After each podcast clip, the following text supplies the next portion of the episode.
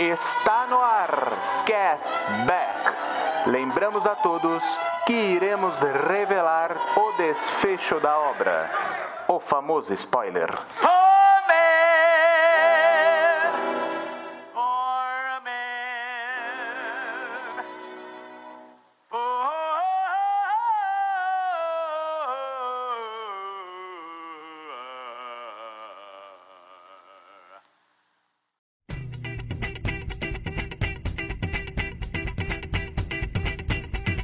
Mais uma quinta, mais um hype. Olá, castbackers, eu sou o John e hoje, hoje prepare sua nave porque iremos viajar novamente ao universo do Christopher Nolan. Hoje iremos falar de Interestelar ou então Interstellar, né, do jeito que você preferir. Um dos maiores filmes de ficção já feitos será? Não, calma, né? Meu Deus do céu, calma, calma, vamos ver isso aí. E claro que para esse papo de altíssimo nível, não estou aqui sozinho, na verdade estou com os meus amigos, o time de elite do Cashback. Eduardo Schneider. Fala John, fala Rodrigo. Levanta, sacode a poeira e dá a volta por cima. olha aí, é olha aí. É a referência. E fechando o time de elite, Rodrigo Poli. Fala, castbackers! Eu só queria falar uma coisa para vocês. O Matt Damon é o cara mais resgatado do cinema. Nossa, é verdade. É tudo nessa época aí, né? 2014, foi um atrás do outro. Ele e o Tom Hanks é mestre em se perder Pô, e ser tá resgatado, louco. cara. Ó, maravilha então. Aumenta o som, acerta o seu relógio e. Salve, salve família, aqui é o Christian. E se preparem que o hype já vai começar.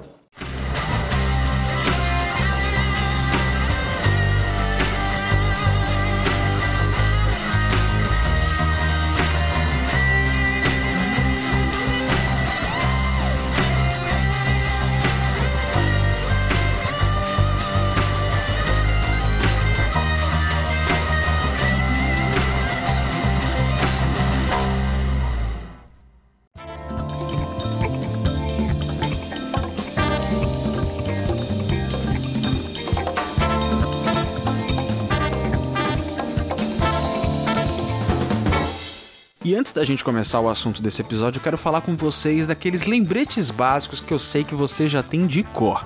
Você pode nos achar em todas as redes sociais através do castbackp, esse pezinho de podcast, tá bom? Lá no Instagram, TikTok, Kawaii, no X, né, antigo Twitter, para quem gosta de Twitter, tem também agora no YouTube, o Castback está lá no YouTube, você pode procurar como Castback Podcast você vai achar lá. Eu aviso para você que é terra de Edu Inverso, então tome cuidado com as opiniões, mas tá muito legal os vídeos lá diários, né, Edu? É, rapaz, na medida do possível aí eu tenho postado direto, acho que só faltei no, nos últimos dois meses, acho que só um dia ou dois aí que eu não consegui postar, mas eu tenho postado lá vídeos direto e com polêmicas, né?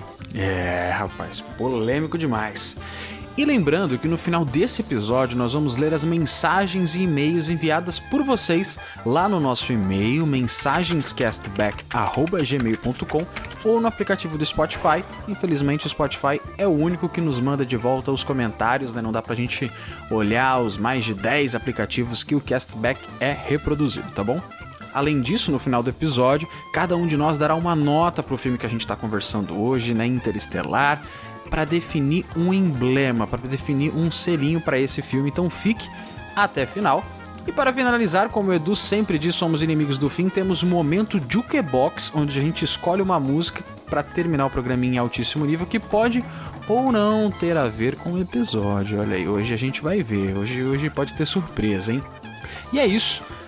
Ah, não. Tem, tem mais alguma coisa, Edu? Ô, rapaz, não faz comigo não, pô. Sou cardíaco, rapaz tu vai esquecer logo do Cashback Gold, cara. Nosso Ih, grupo rapaz. de apoiadores lá do catarse.me barra cashback com inúmeras vantagens a partir de cinco reais mensais. Você tem direito a participar lá do nosso grupo do Telegram, tem direito a escolher a capinha do episódio que você mesmo, John, faz toda quarta-feira lá, o pessoal escolhe. A do Tubarão tava lindona, hein? Gostei pra caramba lá. A do Império do Sol não teve nem disputa, né? Porque era aquela imagem lá do pôster, eu até meio que influenciei na votação, mas é bacana pra caramba ali também.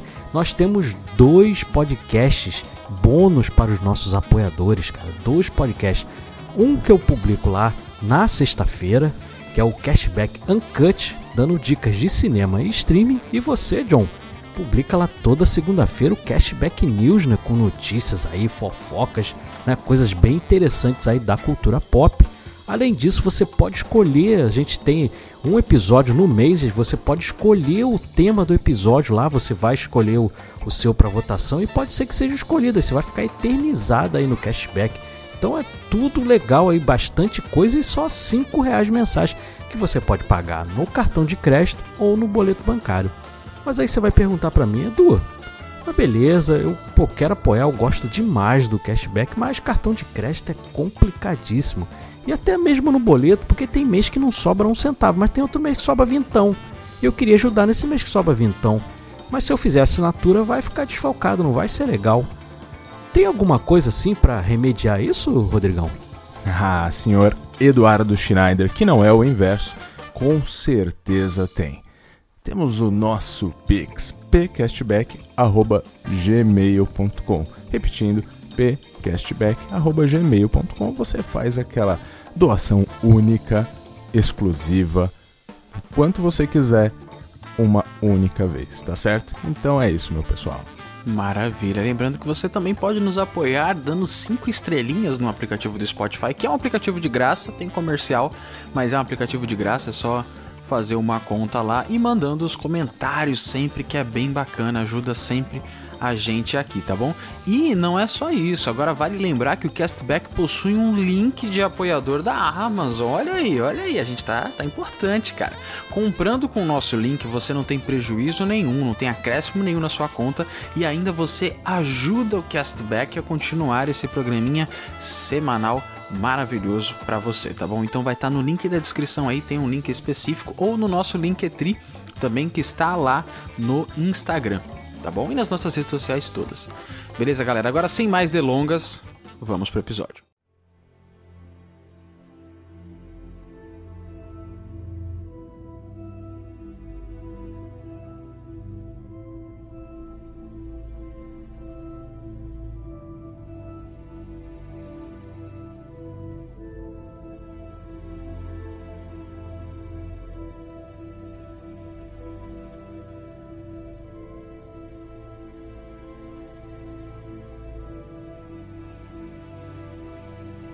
Rapaz, Interestelar, mais um filme aí do Nolan chegando, se eu não me engano, é o terceiro, né? A gente já teve aqui Batman, Cavaleiro das Trevas, tivemos o recente Oppenheimer, filme da, da guerra aí, né? De, de Barbieheimer, e agora Interestelar, que é um filme que muita gente já assistiu, é um filme que a galera que o povão assiste assim fala: Caraca, genial, maravilhoso, uma baita experiência. Eu queria saber de vocês aqui antes da gente entrar nesse filme, de a gente começar pontualmente a conversar sobre esse filme. Eu queria saber as impressões, a primeira vez. É um filme de 2014, é um filme recente. Eu creio que ou vocês assistiram no cinema, mas se não assistiram no cinema também, já tinham uma percepção muito mais amadurecida, né?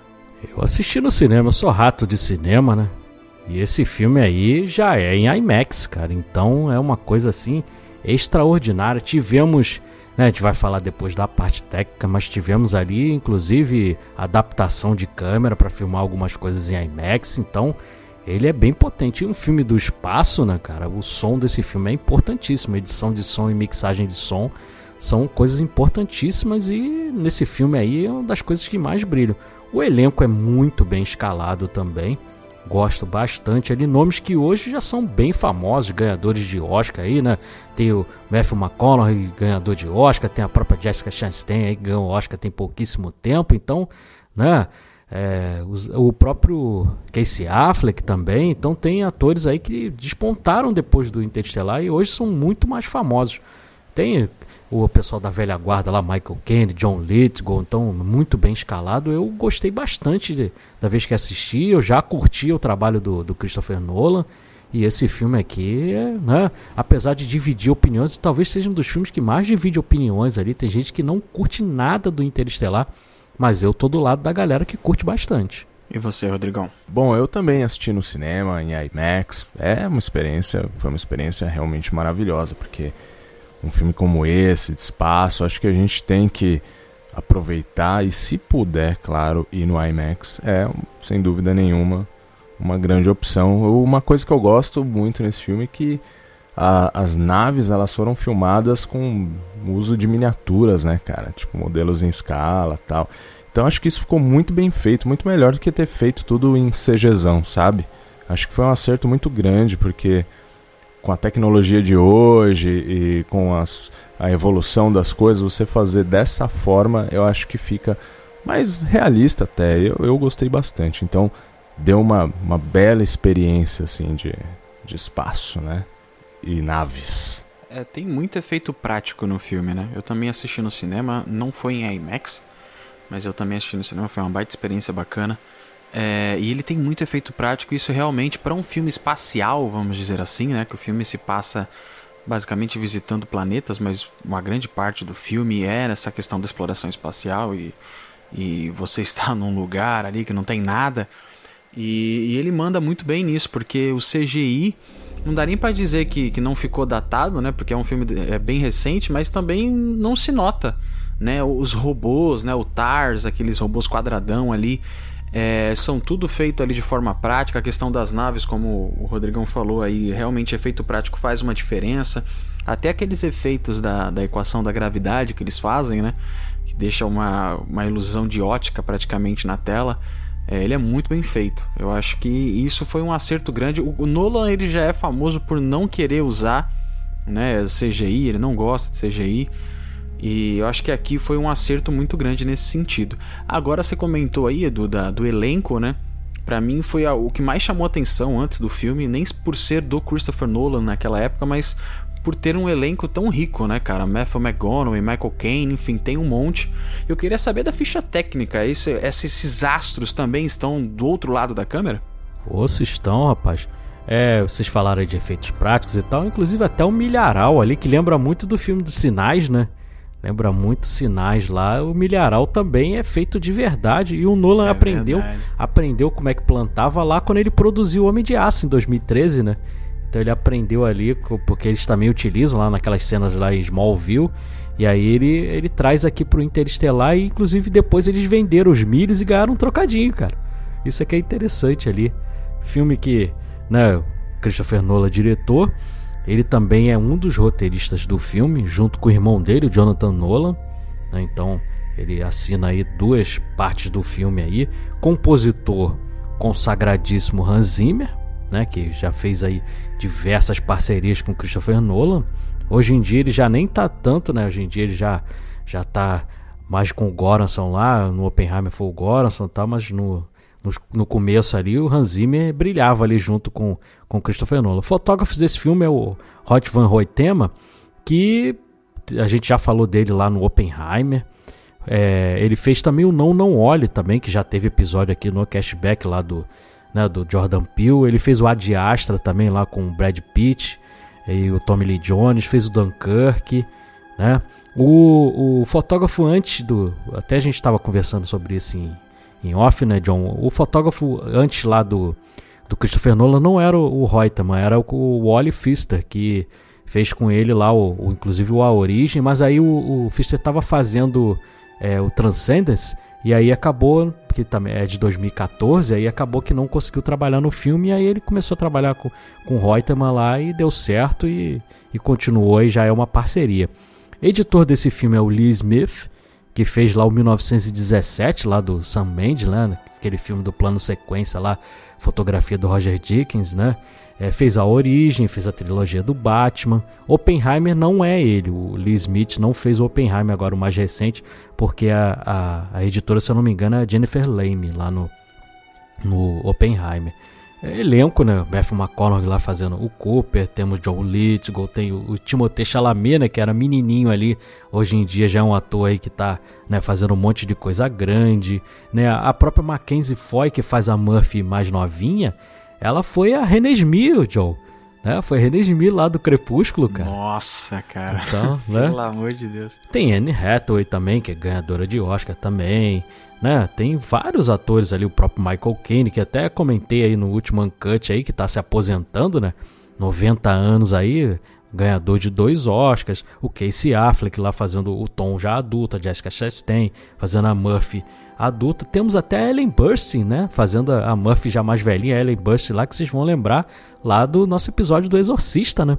Então, cara, que elenco aí maravilhoso. Filme que foi indicado a cinco Oscars, né?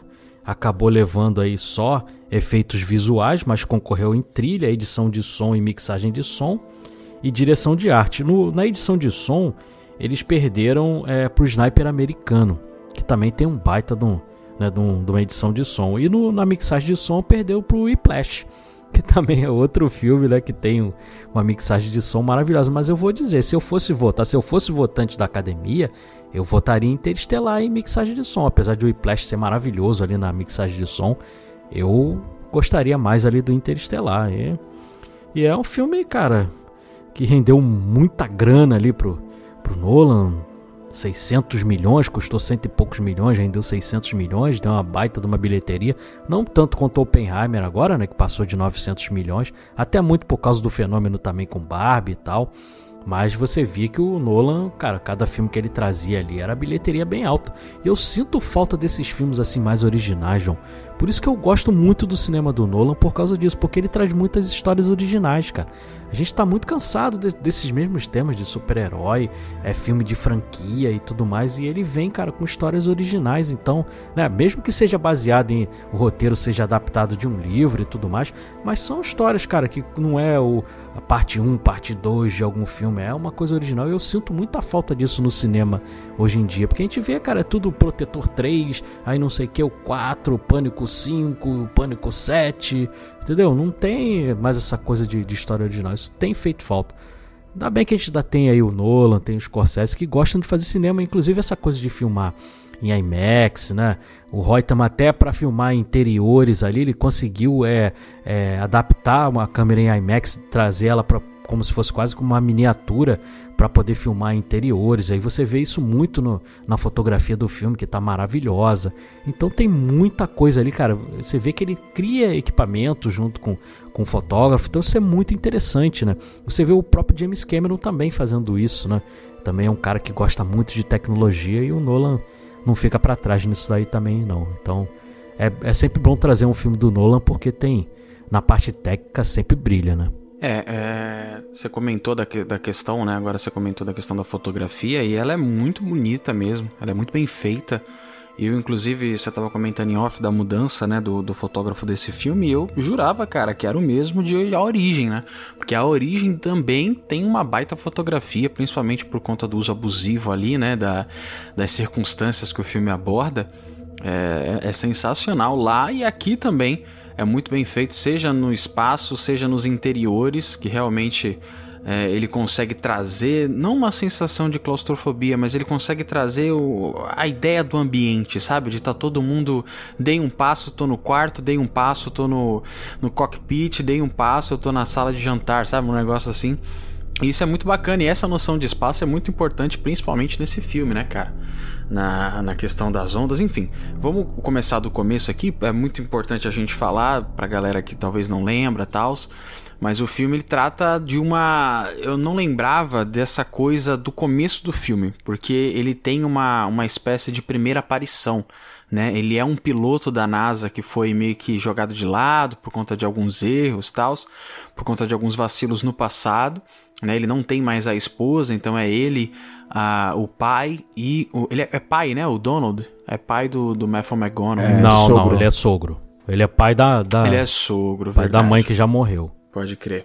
Ele tem o sogro ali e os dois filhos, né? A Murphy, que tem toda essa questão da lei de Murphy, né? De que algo sempre tende a dar errado em algum momento, essa lei que, que é muito bizarra. E tem o Tom, que é o filho dele ali, que diferente da irmã, não é muito de usar o cérebro e tal, é um cara mais do, do físico ali.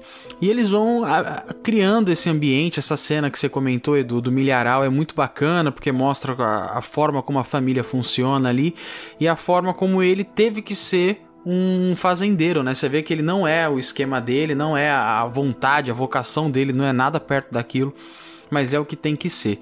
Eu tive um problema a primeira vez que eu assisti esse filme, não sei se vocês também tiveram essa sensação, que é a ambientação da Terra.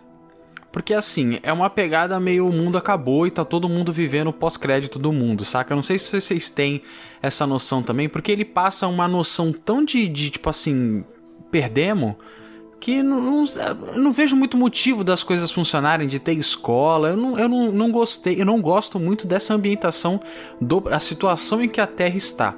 Porque, por exemplo, tem uma, uma um diálogo no começo que ele tá saindo da casa dele e ele vê uma fumaça preta no fundo, ele fala assim, ah, é a plantação de quiabo do, do, acho que do Jensen, do Jesser, sei lá.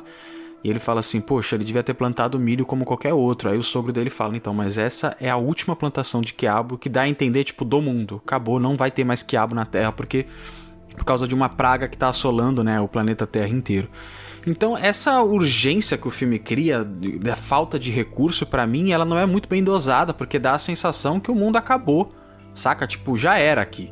E funciona por conta da ida do espaço, mas para mim não funciona no fato das pessoas que estão vivendo na Terra. Para vocês teve essa, essa coisa também ou tranquilo? Não, para mim tranquilo. Inclusive é, é explicado no filme, é, numa passagem que, que eles estão conversando, eles falam que, cara, se falar que o mundo tá acabando, as pessoas entram em pânico e aí ferrou.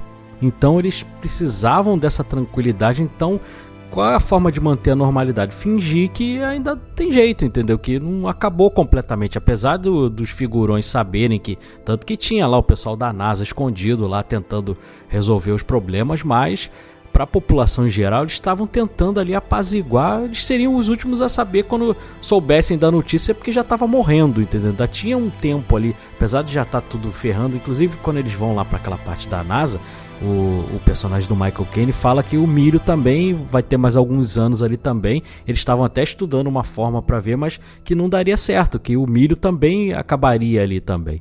Então aquilo é uma forma de manter a normalidade ali e as pessoas não entrarem em pânico. Se entrar em pânico, ferrou. Aí vai um matar o outro e aí acabou-se, né? Então talvez é, essa forma de ter escola, ter tudo mais, era mais para manter a tranquilidade da população civil, assim, e ninguém entrar em pânico, apesar de que a coisa já tinha ido pro brejo mesmo, né? É, para mim também não incomodou não, até porque eu acho que isso corrobora com a questão do, do conflito do Cooper, né, cara? Que quanto mais ele tá vendo ali o negócio, o barco, a, tudo indo pro brejo, né? Aquele ditado clássico.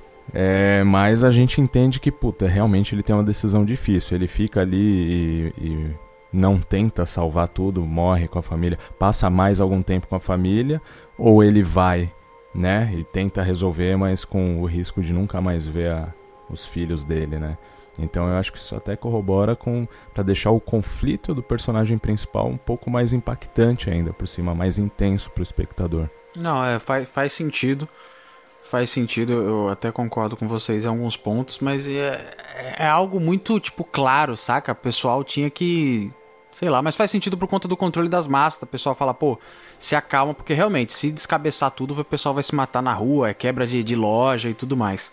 É, o filme, ele, a gente até comenta, tal, os que tava comentando em off, que ele é um filme um tanto quanto longo, né? Duas horas e quarenta e pouco de filme.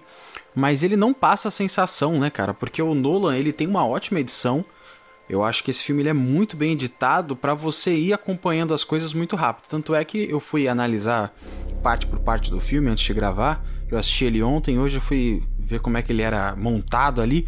E, cara, tipo, com 40 minutos é o momento em que ele entra na nave e que ele vai pro espaço, né? Que o Cooper vai pro espaço.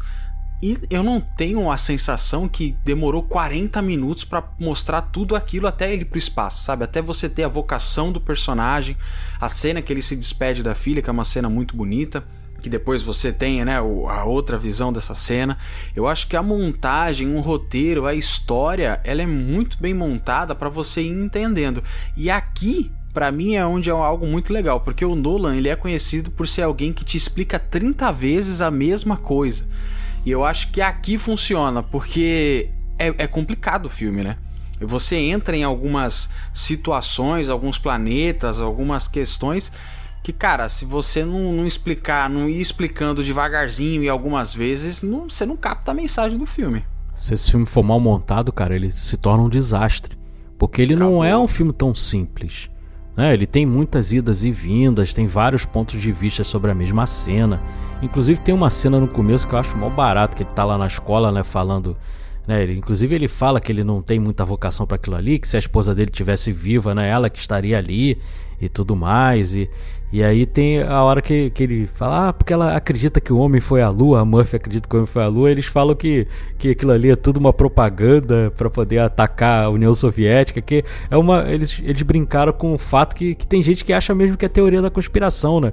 Que o homem não foi à lua, que inclusive é uma filmagem do, Stanley Kubrick, né? Até por causa do 2001, uma Odisseia no Espaço e tal. Eles, tem gente que até hoje não acredita aí. Tem gente que acredita em terra plana, né? Então pode acreditar em cada coisa, mas o, o, filme ele brinca com isso, eu acho mó barato. E aí eu gosto muito, você mencionou a cena lá da, da despedida dos dois, é, é uma das melhores cenas do filme ali. Tanto o Matthew McConaughey como a menina também lá, ela tá muito bem, a Murphy ali fazendo o papel de né, ainda novinha ali, ela tá muito bem. Então a coisa do relógio lá também é muito legal, que é, que é o McGuffin do filme, né?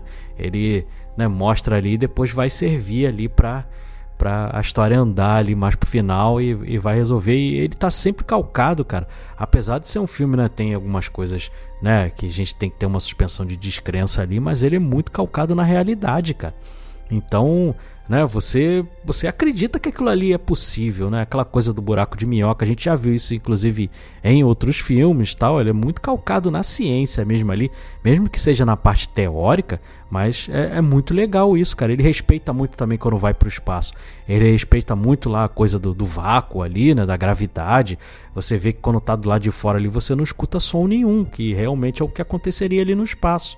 Então, é, isso é muito legal, porque a gente vê em outros filmes aí, o cara tá na nave lá, você escuta o barulho do tiro e tudo mais, e, e parece que tá na gravidade da Terra ali, né, na, na, nossa atmosfera ali. E nesse filme, não, ele respeita muito, claro que tem a parte fantasiosa, mas ele respeita muito, cara, é muito calcado. Inclusive, o Nola já é mestre em fazer isso. Tinha feito isso no Batman, né, que é um personagem de quadrinho, mas que era o máximo possível calcado na realidade. Então, isso é, eu acho isso muito louvável. Aliás, bom você ter levantado essa questão, Edu, porque eu queria perguntar isso para vocês. Eu acredito que vocês não, mas se vocês já ouviram muito por aí, até de amigos, enfim, é, sobre essa questão da, da precisão científica, né?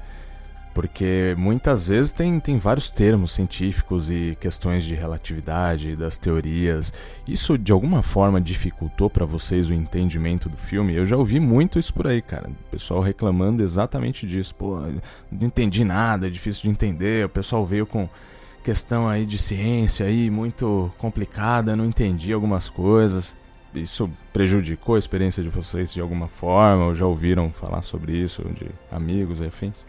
Eu já ouvi muita gente falar, mas para mim, pessoalmente, não, não prejudicou em nada, não. Até porque é muito bem explicadinho, cara.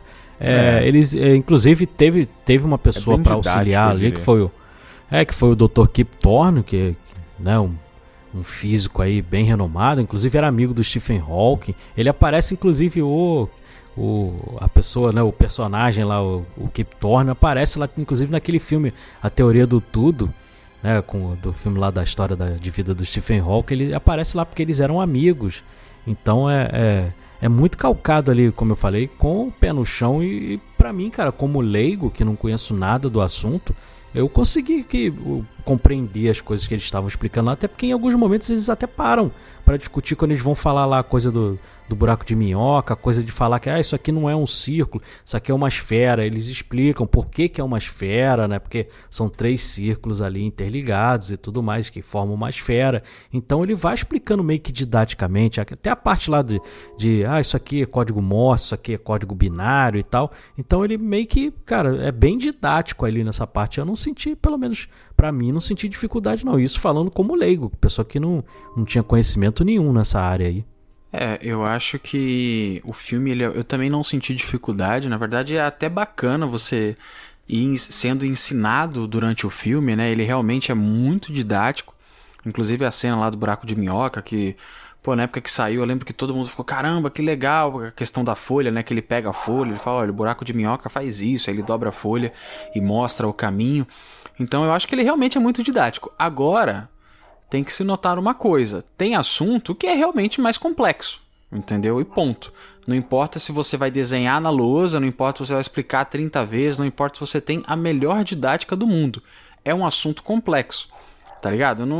Independente da forma que se abordar, exige uma complexidade. E essa coisa de buraco de minhoca, espaço sideral e o planeta que é uma hora, um minuto aqui é não sei quantos anos lá na Terra, eu acho que é algo que realmente exige você parar e prestar atenção num filme. Não é um filme também, que apesar da ótima didática, não é um filme que você pode botar na TV lá e, ah, ferres, vou levantar pra pegar pipoca, não sei o quê. É. Não, porque cada coisinha, cada detalhe, você tem que estar tá prestando atenção, cara, porque tem consequência, tem tem, enfim, são, são várias coisas que vão sendo construídas que se você perdeu alguma explicação, alguma coisinha, você vai se lascar, você vai dançar na, na explicação do filme. É um filme que, no mínimo, você tem que prestar bastante atenção, né? E assim, Sim. você assistir mais de uma vez é até interessante, porque aí você, pô, consegue compreender melhor as coisas e você consegue abranger, né, a experiência ali, vamos dizer assim, né? Você consegue ter mais abrangência do que da compreensão de tudo ali. Então eu acho que vale a pena você, de repente, assistir mais de uma vez. E tem algumas frases nesse filme que eu gosto muito, até destaquei uma aqui que ele fala quando ele está conversando com a filha, né, que eles estão ali se despedindo, que ele, ele manda um, quando a gente tem filhos, nos tornamos os fantasmas do futuro deles. Eu achei isso aí muito interessante. Eu me vi ali como pai, é realmente isso. Porque a partir do momento que nossos filhos nascem, eu até conversei isso com o Rodrigo agora quando a Martina nasceu. Falei para ele, cara, a partir de hoje você não é mais o indivíduo Rodrigo Poli. Você a partir de hoje, você é muito mais pai da Martina do que Rodrigo Poli. Porque você tem que abrir mão de muita coisa ali, né? Para você é ser pai ali. E realmente, cara, é, é, muito difícil essa decisão ali, porque tinha a coisa do plano A e do plano B, né? O plano A seria o transporte, que no fim, lá no, no filme a gente vai ver que aquilo ali era falso, era uma falsa esperança até pro, pro, né, pro Cooper poder ir, porque se ele soubesse que não teria jeito, acho que ele nem iria, né, pelo amor dele pelo, pelos filhos.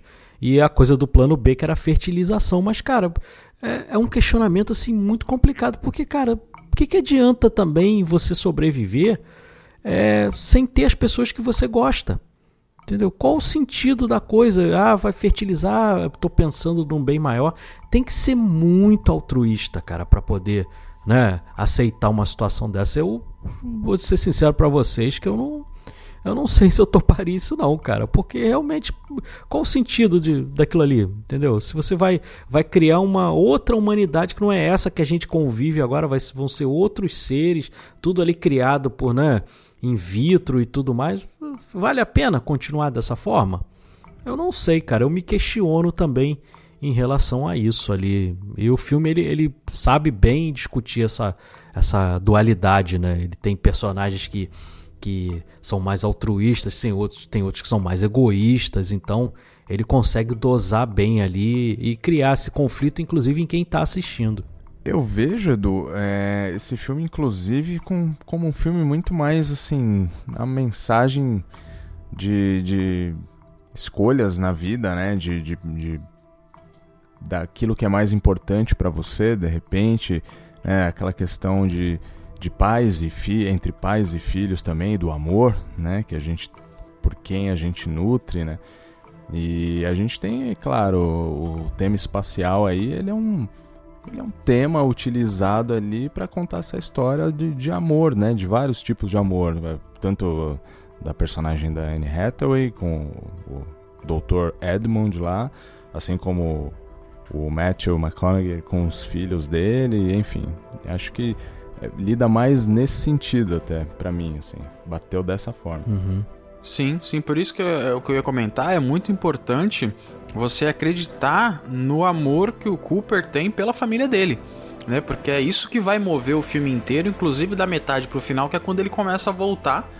Né? Porque se ele não tiver essa compaixão com os filhos dele, com o pessoal da Terra, cara, acabou.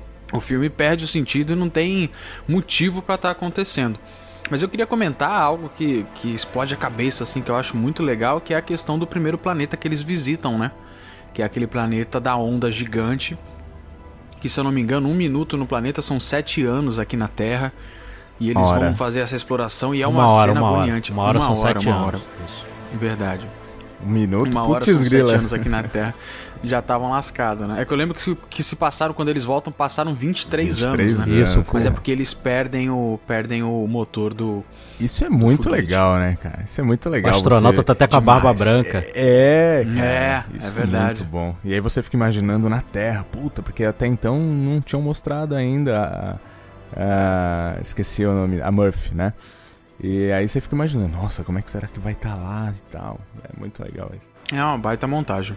E a Murphy, ela fica com um sentimento quando ela descobre, né, que o plano A não existe, ela acha que o pai sabia que o plano A não existia e ele não sabia. E aí, cara, ela, ela, ela é tinhosa pra caramba, ela tem a personalidade muito do pai, né? É, Ela é bem, né, bem tinhosa, então, cara, fica aquele sentimento ali, apesar dela ainda amar o pai, ainda ter esperança dele voltar, mas ela fica com raiva dele, porque ela acha que não, ele me abandonou né? E não é aquele. E tem uma a questão também, além do amor, tem muito da questão religiosa entre religião e ciência, né? Porque muitas das coisas que a gente acha que é, que é religião, que é uma coisa divina, no filme ele trata como uma coisa científica, né? Porque inclusive coisa a própria coisa espacial mesmo, porque eles ficam discutindo ah, eles, né, como se fossem seres de outro planeta e tal, e aí chega uma hora que ele percebe, fala, cara, esse eles, na verdade, somos nós. Em um estágio mais avançado, porque a linha temporal no filme, é, que mostra essa coisa da relatividade, mas a, a linha temporal ela caminha em paralelo. O passado, o presente e o futuro caminham em paralelo. E quando ele percebe isso, meio que explode a cabeça dele, entendeu? Então, o que muitas vezes é tratado como divino, na verdade, é, cara, são, são seres iguais a nós. Somos os próprios seres humanos num, num estágio mais avançado, entendeu? Então, essa discussão é, é muito interessante nesse filme. E você comentou um ponto-chave que é extremamente agoniante, né, Edu? Que é quando a Murphy aparece e aí ela fala: Oi, pai, seu desgraçado tal. Ela tá meio que revoltada da vida. E ele tem que ver, porque ele consegue receber a mensagem de vídeo, mas eles não conseguem mandar nada, né? Então Sim. anos e anos vão se passando e, e ele fica numa agonia, tipo assim, meu, minha filha tá me pintando, sabe? Tudo que tá acontecendo na Terra e eu tô aqui de longe, não posso ajudar. Tô vendo o que tá acontecendo, mas eu não posso fazer nada. É, uma, é um dilema que ele fica carregando ali o tempo todo, né, cara? E a cena, que é quando eles salvam o, o, o cientista Man, o Dr. Man, né? Que ele, que, ele, que ele recebe a mensagem que o Dr. Brand morre, lá o professor Brand, e a, a Anna Hathaway descobre que ela também não sabia e tal. É uma cena muito agoniante, porque ele fala: Caraca, nunca existiu plano A, cara. Saca, o o velho safado da NASA abandonou todo mundo. Eles fertilizaram as naves, né? Botaram um monte de fertilizador lá e jogaram. E, cara, ferre, isso é daqui pra frente. A Terra não tem mais solução. Passaram anos e anos e anos. O que pra mim, inclusive, não faz muito sentido. Porque, apesar de tudo, não, o que, que impedia o professor Brand de continuar pesquisando uma salvação pra Terra todos esses anos, sabe? Ele poderia ter continuado a pesquisa, mas ele parou, né? Ele- ela fala que, pô, ele já sabia a resposta há muitos anos, entendeu? Ele tinha metade, beleza, mas o- aonde ele tinha que chegar, ele já tinha chegado há muito tempo. E ele parou. Ele simplesmente parou e falou: Bom, agora é o plano A com a minha filha e, e vamos tocar bola, cara. Isso é um, um dilema do, do Matthew McGonagall e ele arrebenta na atuação, pra mim. Ele tá muito bem nesse filme. O Matthew McGonagall é um cara que. Ele é casado com uma brasileira, né? Que já simpatizo com ele 100%. E o segundo é que ele é um cara que ele consegue fazer comédia romântica, ele consegue fazer filme de o True Detective lá, que é aquela série maravilhosa. Ele consegue fazer esse filme mais cabeça. Ele é um cara muito versátil, cara. Consegue fazer um stripper, É. né? Afinal, o Magic Mike tá aí. É verdade. É, e até aquele momento ali, cara, ele, ele era mais um ator de comédias românticas. É, depois teve o Clube de Compras Dallas tal, aí vieram outros papéis ali pra ele, né, é, despontar mais na carreira ali, mas até aquele momento ele era mais considerado um galã. E ali ele viu, o Nolan viu o potencial nele e deu tudo certo, né? E, e agora eu queria fazer uma pergunta pra vocês, porque se discute muito que o Nolan não sabe, né, construir personagens femininas. No caso da Murphy, eu gosto muito da personagem da Murphy. Ela tem a personalidade muito forte, eu gosto muito do, do jeito que a personagem é construída. Agora, vou ser sincero que lá que a doutora Brand, tá, interpretada pela Anne Hathaway, eu não gosto do rumo que ela toma, aquela coisa de tomar uma decisão por amor, Tal quando ela é, desde o começo do, do filme ela era toda calcada na ciência, filha de cientista, eu ficou meio estranho, ele ficou meio que forçado ali como se a mulher só pudesse ter é, só na parte romântica e tudo mais e não pudesse pensar na parte científica ali.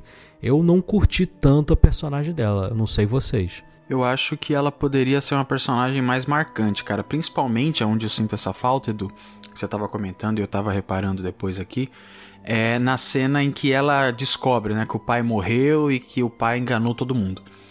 Faltou alguma coisa ali, sabe, para mostrar uma, uma personalidade mais forte para personagem.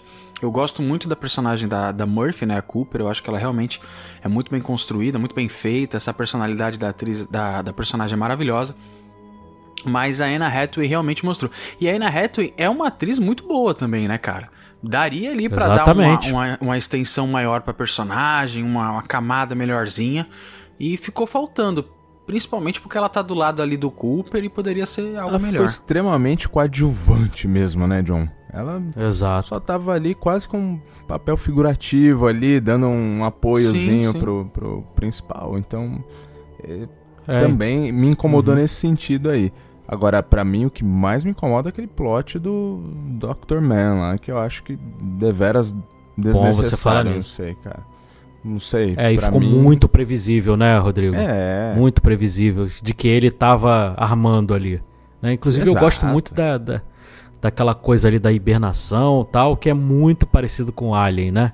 Com o primeiro Alien muito, lá do, bastante. do Ridley Scott. É muito parecido. Já teve sinais, teve Alien. Inclusive, em entrevista também eu vi o Nolan falando que ele, quando fez esse filme, ele se inspirou muito, assim, não na história em si, mas no filme grandioso como Tubarão e Contatos Imediatos do Terceiro Grau. Então, Fiquei até um pouquinho mais fã do Nolan. Se ele é tão fã assim do Spielberg, né? Eu fiquei mais fã dele ali também. Ele, ele comentou isso. Mas realmente esse plot do, do Matt Damon é, acho que é até pior do que o da personagem da, da Anne Hathaway, cara. Porque é muito é. previsível. Tava na cara que ele ia armar, que aqueles dados dele estavam totalmente forjados, entendeu? Você via, cara, pela pelas expressões dele ali, tava na cara. E só ele que tentando fugir depois, né? Pô, é sério mesmo é, que você lá é, no espaço ferrado, você acha que a galera tá preocupada? Ah, pô, o cara ferrou com a gente. Uhum. Meu, o mundo acabando lá na Terra. pô, você não tem mais nada ali, você ainda vai se preocupar em, pô, sei lá. Sim, ele foi muito ingênuo o personagem do Matthew McConaughey. Foi muito ingênuo ali e a gente de fora olha aquilo e fala, cara, não acredito que você vai cair nessa. Porque tava na cara quando ele. Ainda mais quando ele isolou. Ah, não, vamos nós dois aqui, cara. Quando ele isolou o personagem do Cooper lá, cara, eu falei, cara, esse cara vai matar. Vai tentar matar o, o Cooper. E não deu outra, cara. Tava ali bem descarado. Então aquele plot ali ficou meio. meio estranhinho ali, mas é para mim é a parte mais fraca do filme, assim. É, eu vou te falar que eu, eu só matei. É que eu sou meio lerdo pra essas coisas, vou ser sincero pra vocês. Mas eu só matei na hora da caminhada. Vamos nós dois juntos ver um negócio ali, tá ligado? Isso aí ficou estranho pra caçete mesmo. E eu confesso que isso não me incomoda tanto, essa, essa parte do, do Dr. Man, né? Do Matt Damon. Mas essa ingenuidade do personagem realmente não combina, ainda mais porque ele é um cara safo. Né, o filme constrói alguém ali que é esperto, entendeu? Que tem que estar o tempo todo atento. O cara é piloto, né, cara? Então você demanda isso. Agora sim, apesar dessa quest aí, né, da, do Dr. Man não ser muito bacana, eu tenho quase certeza que vocês gostam da hora que ele morre. Eu acho aquela cena agoniante e muito bem feita, que a nave fica girando, que depois, né, que ele explode tentando conectar, fazer o, o atracar uma nave na outra e aí no meio da fala dele ele explode Fica aquela coisa do som bem trabalhado no espaço que você comentou, né, Edu? Que ele tá dando um discurso. Não, porque as vidas e não sei o que, e você tem que aprender, e daqui a pouco, pum, explode. E aí a nave começa a girar a nave principal deles. E aí o Cooper tem que fazer uma atracagem que ela tem que ser muito precisa, extremamente bem feita, e isso é verdadeiro. Né, eu fui dar uma pesquisada e realmente, cara, hoje em dia você já consegue, tem naves que você consegue fazer de um jeito mais tranquilo. Mas antigamente os modelos tinham que ser realmente na precisão, porque o material em volta era tão sensível que o menor toque, o menor esbarrão, apesar de ser algo simples, a gente está falando de naves de toneladas de peso, né? Então o menor toquezinho acabava com todo o sistema de, de aparelha, de, de atracagem ali. Então essa cena, o que gera essa cena, que é ele atracando enquanto as coisas estão rodando ali, cara, eu acho muito maneiro. Vocês gostam também ou nem é, isso? Vocês não, acham que é, é ótimo. Essa cena é ótima e E o, o Cooper segurou no braço ali, né? Porque quem fez a parte ali, a sintonia fina, né, era o robô. O robô que fazia a atracagem ali e ele que segurou no braço a nave ali. O troço girando, né, descontroladamente, ele segurou no braço ali, cara. Foi foi e é uma cena que ela é tão bem construída que você fica com aquela agonia ali de que vai dar certo, não vai.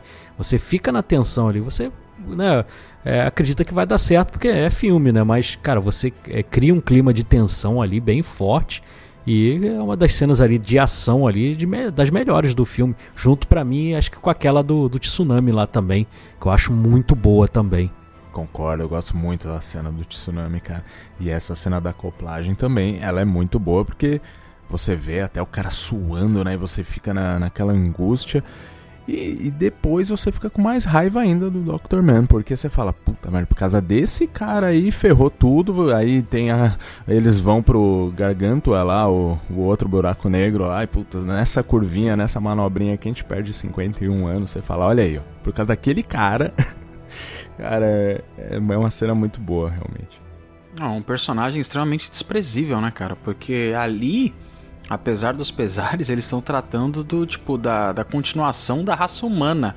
E o cara tava preocupado em entrar na nave e ir embora, tá ligado? É muito otário, mas essa cena realmente é muito bem construída. A cena da destruição é bem gráfica por conta dos efeitos práticos, né? É, é muito bonito mesmo.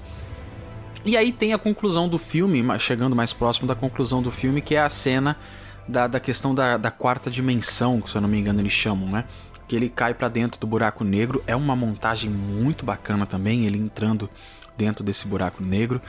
E aí você vê que ele tá num, numa espécie de conexão diferente. Eu gostei dessa questão que o Edu falou, dessa abordagem. Não tinha visto por essa ótica antes. Essa abordagem meio que espiritual, né? Tipo, pô, aquilo que a gente que eles consideram espiritual, na verdade, são seres que já estão lá na frente, né? E o tempo é meio relativo. E é bacana porque isso é bíblico, né? Essa questão que o Nolan deve ter pego de, poxa, aqui o, no céu o tempo funciona de uma outra forma, tal. Todo mundo já deve ter visto aquela expressão que um dia para Deus é como mil anos, mil anos é como um dia. E eles trabalham isso de uma forma muito interessante. Vocês gostam da, da, da, forma como o filme soluciona tudo? Dele falar em código Morse, de etapas da vida dele, se trans, o tempo se transforma em algo físico? Eu acho que faz todo sentido, inclusive, cara, eu acredito que a vida é dessa forma. Eu tenho como teoria de vida, eu tava até conversando contigo, John, essa questão do déjà vu. Quantas vezes a gente já não, não passou assim, caramba, cara, parece que eu já vivi isso aqui, uhum. né? A gente tem uma sensação que já passou por aquele fato. Eu como sou uma pessoa que, né, eu não sou é, católico, não sou de nenhuma religião cristã atualmente, eu, eu sou um bandista, eu acredito em reencarnação, e aí a reencarnação explica, né? Talvez você tenha vivido isso em outras vidas, tal. Só que para mim, pensando bem, para mim não é uma coisa nem outra, né? Nem a, pelo lado cristão, nem pelo lado né, de religião de matriz africana ou espírita que acredita em reencarnação. Para mim, cara, é porque o tempo ele funciona tudo ao mesmo tempo. Então, na verdade, quando tem esse, esse lapso assim, é porque você está percebendo, tipo, você está invadindo a outra dimensão ali, né? Não era para estar tá ali, mas você está invadindo e a gente é, dentro do nosso cérebro é, é, seguido dessa forma, de cronologicamente, porque senão a gente enlouqueceria. Imagina se a gente tivesse a noção que a gente estivesse vivendo passado, presente e futuro, tudo ao mesmo tempo. Seria uma loucura, a gente não conseguiria viver, entendeu? Não conseguiria tomar as decisões, corretas eh, ou não, né, as coisas que a gente tem que passar aí durante a nossa vida, seria de muito difícil compreensão. Então, para mim, cara, faz muito sentido. Até tava falando contigo, John, que é abordado isso de uma forma até um pouco mais profunda, que o assunto, o cerne do filme é mais sobre isso. Nesse é só o plot twist, mas lá não é a chegada do Denis Villeneuve, né? Que ele trata muito disso sim, também, sim. do passado, presente e futuro andar ao mesmo tempo. E ela já sabia do que aconteceria com ela, porque ela conseguiu vislumbrar o, né, o futuro dela e mesmo assim ela quis viver aquela vida da mesma forma porque ela sabia que teria que passar por aquelas coisas. E nesse filme, cara, esse plot twist eu gosto muito e é explicado não de uma forma divina, mas de uma forma científica, cara, teórica que faz muito sentido para mim na minha cabeça. Muito lúdica, né, cara? Realmente é. Tu, tu curte, Rodrigão? Gosto, gosto bastante. Acho que. É. Claro, aí a gente já vai para uma parte que talvez é, provavelmente, com certeza é mais ficcional ali do filme, mas eu acho que é interessante. O filme consegue explicar isso de uma forma que você possa compreender e de que faça todo sentido ali. E aí amarra, né, com os livros que ficam caindo lá do início. E aí você entende, pô, quem era o fantasma e tudo mais. Então é muito bacana. Eu, eu gosto bastante o caminho, pelo caminho que eles tomaram ali. É, e essa questão do fantasma, que é até a frase que o Edu comentou, né? Funciona como um paralelo quase que literal dentro do filme, porque ele realmente era o fantasma da filha dele, né? Que ela chamava de fantasma, ela até explica durante o filme, poxa, eu chamava de fantasma, mas eu não tinha medo. Eu chamava de fantasma porque para mim era uma pessoa que estava tentando se comunicar ali. Então realmente é um baita de um plot twist. Eu acho ele muito, tipo, louco no sentido de, caraca, eu tava esperando qualquer outra coisa menos isso. Eu tava esperando até pessoas gigantes de 30 metros sentados, sabe, numa cadeira, falando: Olá, nós somos você no futuro, alguma coisa assim. Mas isso que eles abordam, essa forma que eles abordam, realmente foi algo muito surpreendente e muito bacana. E é bom que eles não tomaram um caminho que seria mais fácil, talvez, né? Ah, são seres de outros planetas, outras galáxias que sim, estão nos ajudando. Sim. Não, somos nós mesmos, né? As pessoas do futuro que deram um jeito de ajudar as pessoas do passado de alguma forma. Isso é bem legal, cara. Isso é bem legal. Um paradoxo muito bacana mesmo. Mas acho que é isso. A gente pode ir pras notas? Acho Podemos, que sim. acho que, que, que acho que vale destacar só a cena é, que ele reencontra a filha, né? Porque é uma cena é. de grande emoção. A Ellen Burstyn. Ah, verdade. É. Sim, e ela brinca, com, é, né? Porque ele acha que, te, que o nome da, da estação ali é por causa dele, na verdade é por causa da filha, e ela ainda brinca de. Né, quando eles estudam a história do, do pai dela, brinca que ele gostava de ser fazendeiro, né? Aí ele até fala com ela, pô, você disse que eu gostava de ser fazendeiro? Aí ela dá uma risadinha assim, meio traquinas, assim, acho, achei muito bonitinho ali aquela cena ali. E a Ellen Burstyn, né? Grande atriz aí. Então ficou ali maravilhoso. Já, se eu não me engano, ele, ele já estava com 124 anos, né? É então, isso. Uhum. né, bem interessante ali, eles estão em Saturno. É, legal, né, os moleques jogando beisebol é, aí. É muito legal assim, aquele final ali. estranho, assim, ele fala, meu, onde a gente tá? O que, que lugar é esse aqui, né, cara? É, ele fica totalmente confuso ali, é muito legal. É muito legal. E é uma cena que, pô, pelo menos é, todo mundo tá esperando essa cena. Então, tipo, nossa, que alívio. Todo mundo fica torcendo o episódio inteiro para que ele consiga ao menos uhum. ver ela mais uma vez, né, cara? Que seja como foi. Uhum. Né? Então é muito interessante, é, é, é, muito criativa essa, esse desfecho. E né? aí, aí você algumas pessoas mais céticas vão falar assim, ou que querem criticar, vão falar assim pra gente, né, Rodrigo? Ah, mas ela nunca estaria viva com 124 anos, ela nunca estaria viva. Se ele está com 124, ela já estaria né, muito mais velha. Só que eles esquecem que eles não estão na atmosfera da Terra. Eles estão em Saturno, então o envelhecimento é diferente. Inclusive, é, tem estudos que dizem que se a gente morasse no espaço, ninguém teria câncer, porque o câncer é muito da oxidação da célula. Né? E, e no espaço não tem oxidação.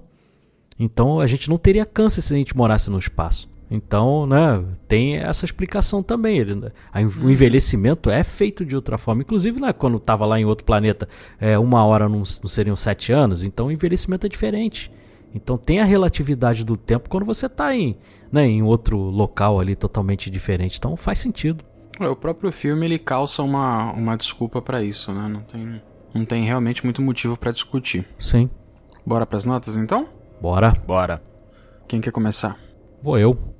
É, eu sou muito crítico do, do cinema do Nolan, eu, apesar de gostar bastante de. Eu gosto porque ele faz filme para cinema. Eu sou um amante do cinema. Eu gosto muito de ver filme, gosto de ver streaming e tudo mais. Mas a minha paixão real mesmo é ver as coisas no cinema. É outra experiência. Né? E os filmes dele são feitos para isso. Assim como o Scorsese agora, né? No, no novo filme dele é feito para ver no cinema. E ele, ele estuda minuciosamente. Eu gosto muito disso, que ele se prepara para fazer um filme.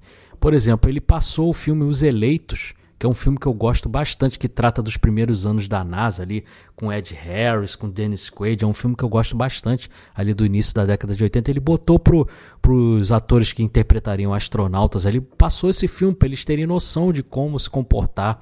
Então ele pensa nos mínimos detalhes o Reutemann, né, preparou a câmera em IMAX mais em miniatura para filmar interiores, essa coisa do efeito prático, os robôs, na maioria das vezes, os robôs são, né, são reais mesmo, são efeitos práticos. Em alguns momentos ele, ele tem ali o CGI e tal no, na movimentação, mas na maioria das vezes é, é real. Então a interpretação muito boa do elenco que ele escolheu. O filme, apesar de ter um tema um pouquinho complexo, ele consegue, através da, do roteiro e da montagem, ficar bastante crível ali e bem mastigadinho para a gente conseguir. Nesse filme, eu acho que é até legal é, ele ser mais mastigadinho, porque é um tema um pouquinho mais complexo, então ele explicar mais vezes a mesma coisa faz sentido.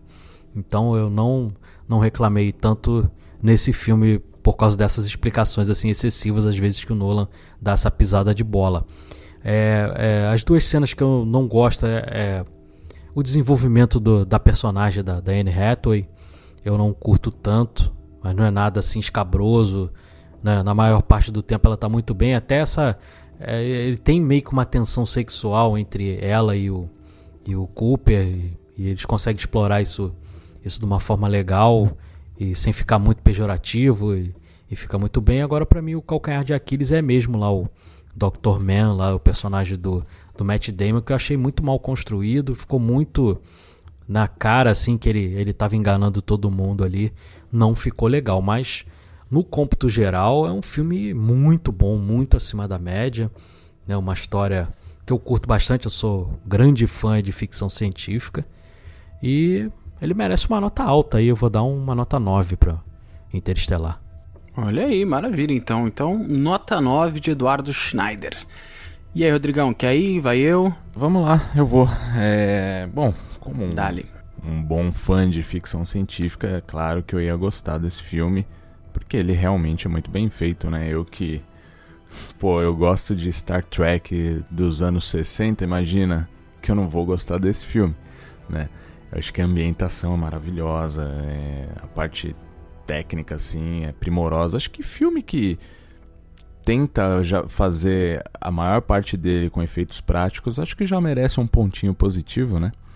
hoje em dia principalmente, né? E eles fizeram e muito bem aqui a trilha sonora para mim é muito bacana também. Hans Zimmer para mim nesse filme excelente demais, porque ela é uma trilha que te envolve, né, conforme os acontecimentos e o Edu comentou bem aí, né, que quando eles estão ali bem no espaço, ela fica em silêncio para você ter aquele aquela ambientação adequada, né, de como seria, né, uma imersão realmente ali no do espaço, né, aquele silêncio, aquele breu, né, então é, é primoroso, né, a parte técnica do filme. Agora a parte baixa para mim é, também, né? A gente já falou aí no episódio o Dr. Man ali, puta, cara, acho que a motivação ali do personagem para as coisas que ele fez, sei lá, para mim não faz muito sentido né, naquela altura do campeonato, tudo aquilo.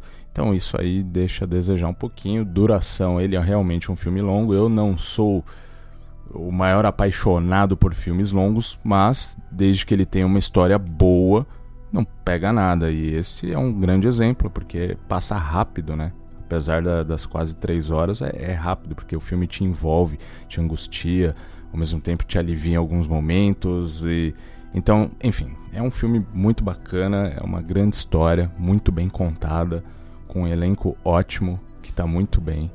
E eu vou dar 9,5. Olha aí, maravilha. Então, nota 9,5 do Rodrigão. Vai eu agora.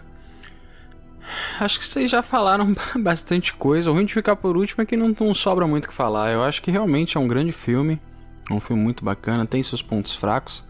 É, o Dr. Man, para mim, eu não acho que seja um ponto fraco. Discordo um pouquinho de vocês nesse sentido. Agora, a personagem da, da Amelia Brand, né, da Anna Hathaway, realmente faltou um desenvolvimento melhor. E a gente fala isso, né, pelo menos eu, né, nem só por ser uma, uma personagem mulher, por ser uma personagem, cara. Faltou desenvolvimento. Né? O problema é que, coincidentemente, sempre é uma personagem mulher que tem no filme do Nolan, né? Coincidentemente, enfim. É... Mas é isso. É um baita de um filmão, eu gosto bastante. Para mim, o tamanho dele, eu não tenho muito problemas com, com filmes longos. E esse tá bem longe também de ter algum problema, concordo com vocês nisso. E eu vou dar uma nota 9 para esse filme. Eu acho que é um excelente filme, é aquele filme que talvez no castback daqui a 10 anos a gente vai continuar olhando para ele acho que da mesma forma. É um filme bem bacana que vai demorar para envelhecer aí, cara. Eu acho que vai ficar bem marcado esse filme. E com isso, Interestelar de 2014 do diretor Christopher Nolan é Great Scott.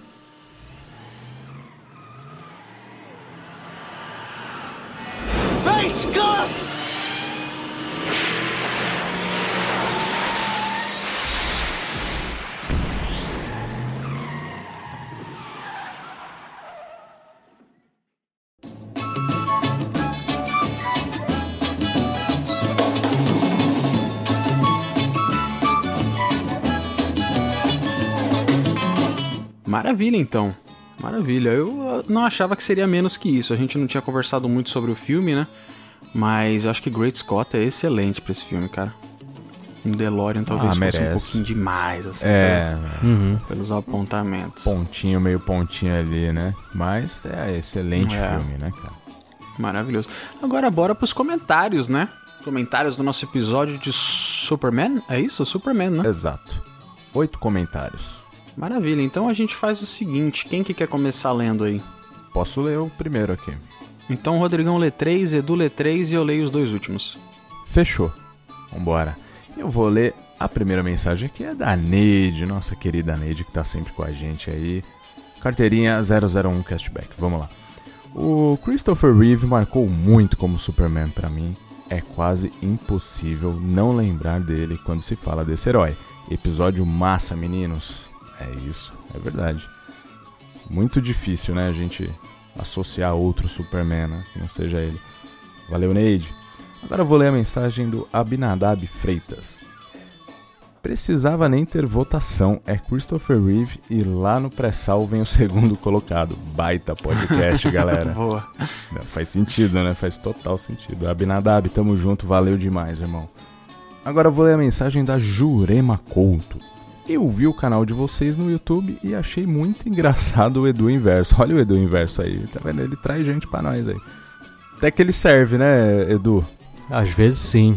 É, tá vendo? Ele não, é- não só atrapalha. Ele traz gente. um, ele Né? traz um e afasta três, mas tudo bem. É, tá tudo bem, né?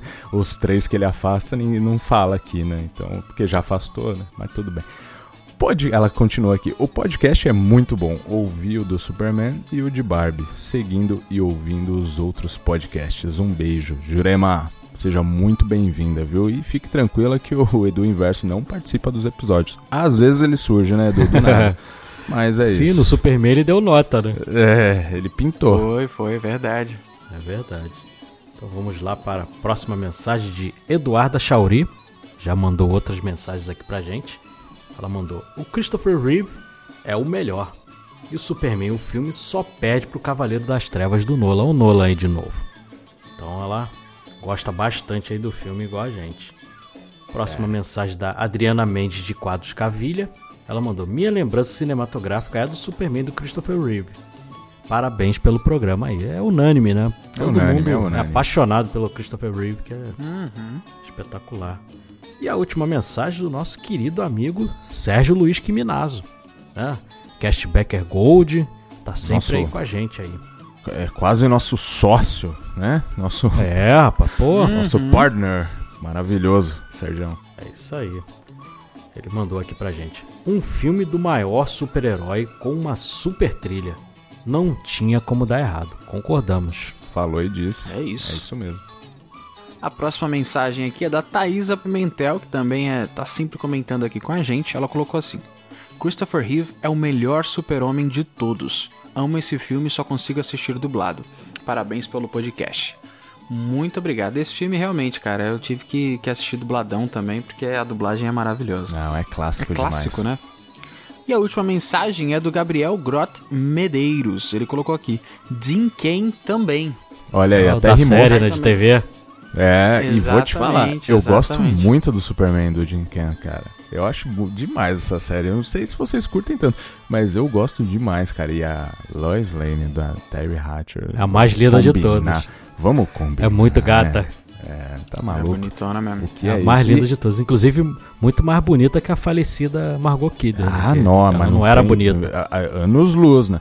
Mas assim, é, essa série é muito legal porque ela é, é muito mais a relação da Lois e do Clark mesmo, né? É muito interessante essa série. O Superman aparece muito pouco, mas quando aparece é bem legal também. É, eu, gosto bastante também, acho bem bacana.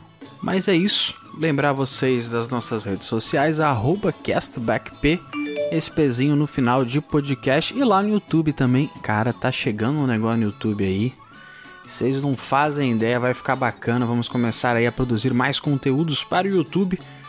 E também do nosso Castback Gold. Venha ser um Castback Gold, apoiar o Castback, fazer parte, ser um apoiador nosso, tá bom? Lá no catarse.me barra castback.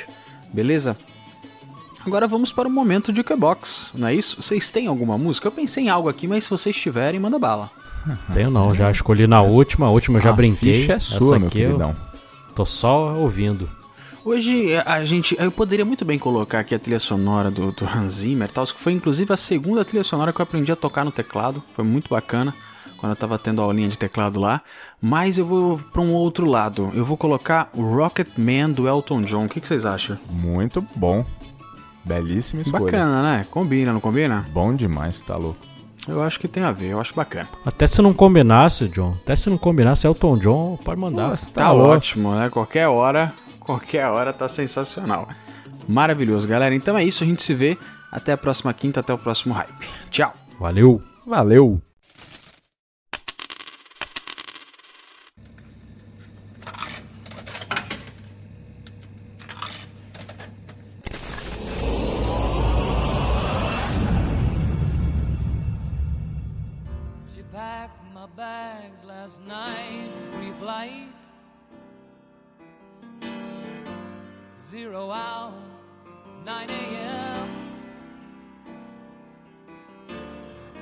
And I'm gonna be high as a kite by then.